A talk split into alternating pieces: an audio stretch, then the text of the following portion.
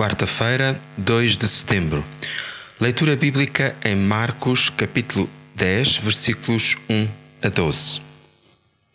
Assim, o homem deve deixar o seu pai e a sua mãe para se unir com a sua mulher, e serão os dois como um só. Por conseguinte, não mais serão dois, mas como um só. E nenhum homem separe o que Deus juntou. A intenção de armar uma cilada a Jesus revela mais uma vez a hostilidade e descrença dos fariseus. O casamento é uma ideia de Deus e não do ser humano. Deus planeou a união entre um homem e uma mulher.